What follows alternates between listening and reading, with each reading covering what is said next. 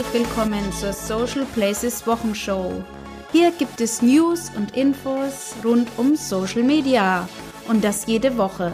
Mein Name ist Andrea und ich freue mich, dass du hier bist. In der 15. Kalenderwoche gibt es für dich erwähnenswerte Hashtags, News von Facebook und du erfährst, dass Influencer-Marketing keine neue Grippewelle ist.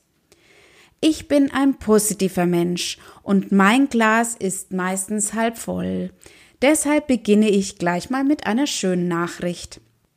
Unter dem Hashtag Swiss Solidary for Africa wurden am 12. April 60.000 Bilder auf Instagram veröffentlicht. Bei dieser Aktion von der Schweizer Glückskette in Kooperation mit drei Schweizer Unternehmen und einer Privatperson generierte jeweils ein Bild fünf Schweizer Franken als Spende für die Opfer der Hungersnot in Afrika. Die Organisatoren waren selbst überrascht, wie schnell diese Aktion viral ging. Viral hätte diese Woche auch ein Dienstwagendilemma der Grünen gehen können. Die Spitzenkandidatin der Grünen in Nordrhein-Westfalen, Silvia Lörmann, wurde von einem jungen Union-Mitglied dabei ertappt, wie sie vor einem Wahlkampftermin ihre dicke schwarze Limousine gegen einen Hybrid-Mittelklassewagen tauschte. Der junge Union-Politiker hatte das Ganze schon mal fotografisch festgehalten und natürlich, was sonst, bei Facebook und Twitter unter dem Vorwurf Doppelmoral verbreitet. Innerhalb kürzester Zeit wurde der Post 11.000 Mal geteilt und über 1.000 Mal kommentiert. Silvia Lörmann reagierte schnell selbst und versuchte die Situation klarzustellen.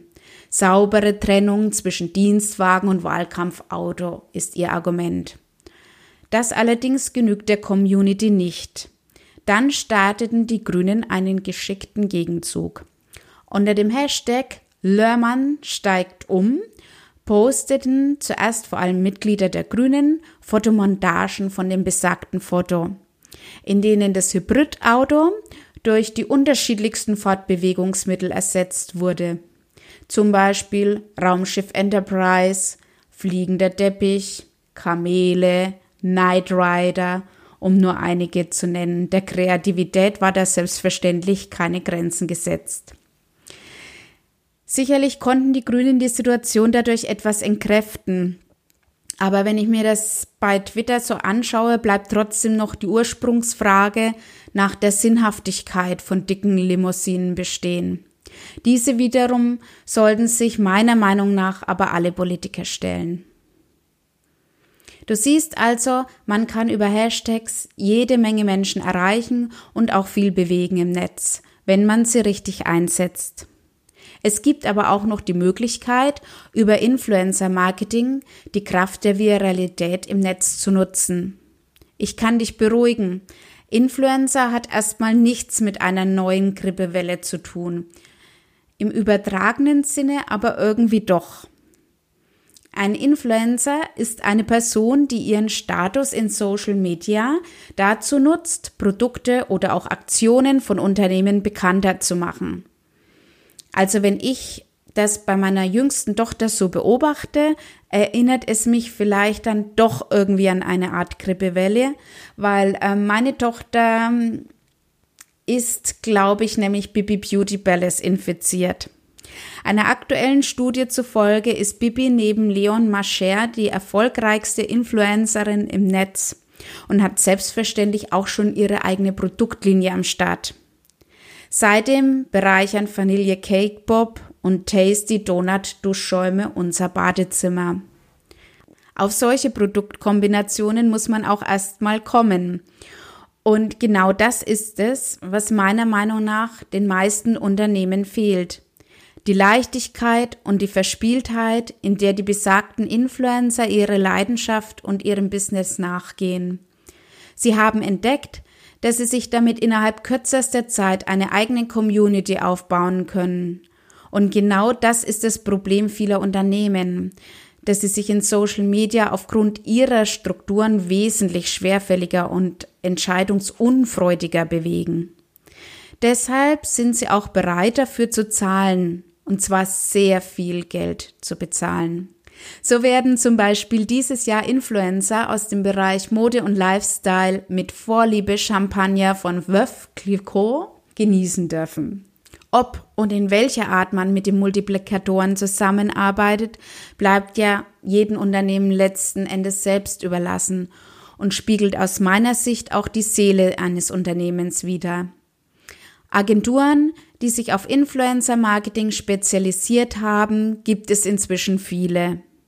Ich bin aber der Meinung, dass es auch hier für kleinere Unternehmen viele gut umsetzbare Möglichkeiten gibt, die sowohl für das Unternehmen als auch für den Influencer eine Bereicherung sind. Was man dabei als Unternehmen, aber auch als äh, der Influencer selbst beachten sollten, zeigt Rechtsanwalt Schwenke in einem White Paper, das er diese Woche bei aller Facebook veröffentlicht hat.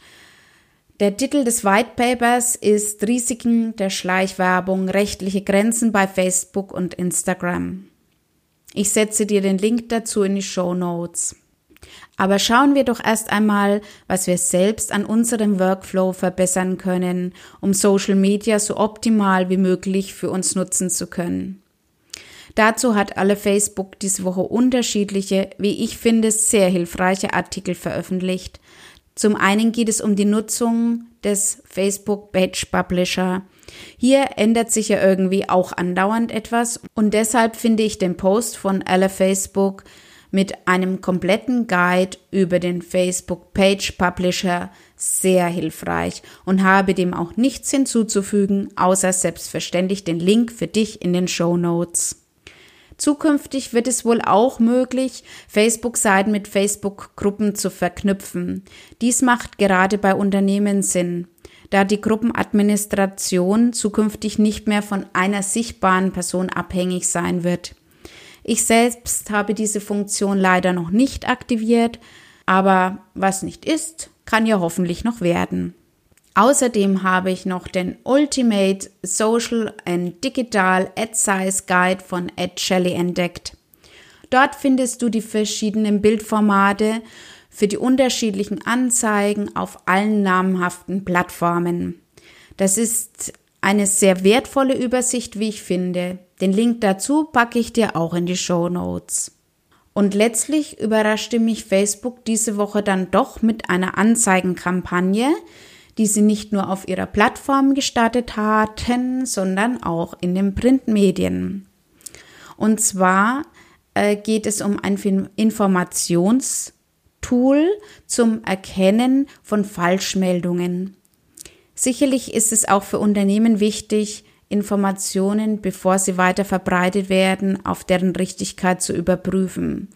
Es macht auch keinen professionellen Eindruck, Fake News weiter zu verbreiten. Aber ganz wichtig, in diesem Zuge rückt auch noch eine weitere Sache in den Fokus, und zwar die Diskussion um die Fake-Accounts. Deshalb möchte ich dir ausdrücklich davon abraten, falls du es noch nicht gehört hast, jetzt nochmal von mir. Ich möchte ausdrücklich davon abraten, mit einem Fake-Account eine Facebook-Seite zu administrieren. Bei Facebook gibt es eine Klarnamenpflicht. Diese fordert Facebook auch ein, wie zum Beispiel durch eine Kopie deines Personalausweises. Und letztlich behält sich Facebook auch vor, wenn sie der Meinung sind, du hast einen Fake-Account, diesen zu löschen. Wenn du also deinen Fake-Account, mit dem du einziger Administrator deiner Facebook-Seite bist, gelöscht wird, hast du keine Möglichkeit mehr, deine Seite zu administrieren. Deshalb rate ich dir dazu, unbedingt deinen richtigen Namen für deinen Facebook-Account zu verwenden. Letzte Woche habe ich dir auch einige Tools vorgestellt, die meinen digitalen Alltag erleichtern. Passend dazu habe ich diese Woche einen Facebook-Redaktionsplan für Trello gefunden. Ich werde diesen auf jeden Fall ausprobieren und dir dann in der Social Places Wochenshow über meine Erfahrungen berichten. Wenn du ihn auch schon mal austesten willst, findest du den Link dazu in den Show Notes. Und falls du jetzt, so wie ich, noch keinen Post mit den besten Ostergrüßen für deine Fans vorbereitet hast, habe ich noch einen geheimen Tipp für dich. Ich habe diese Woche ein ultra cooles Zeichentool entdeckt, mit dem auch du hundertprozentig zeichnen kannst. Und auch ich hoffe ich. Also deswegen werde ich mich heute hinsetzen und damit noch einen wunderbar kreativen Osterpost verfassen. Und falls es nicht klappt, bleibt mir immer noch die Option, ein paar nette Worte zu schreiben an die Follower und sie mit den süßen Oster-Emojis zu verschönern. In diesem Sinne wünsche ich dir frohe Ostern und eine schöne Social-Media-Woche. Bleib dabei und lass es dir gut gehen. Tschüss!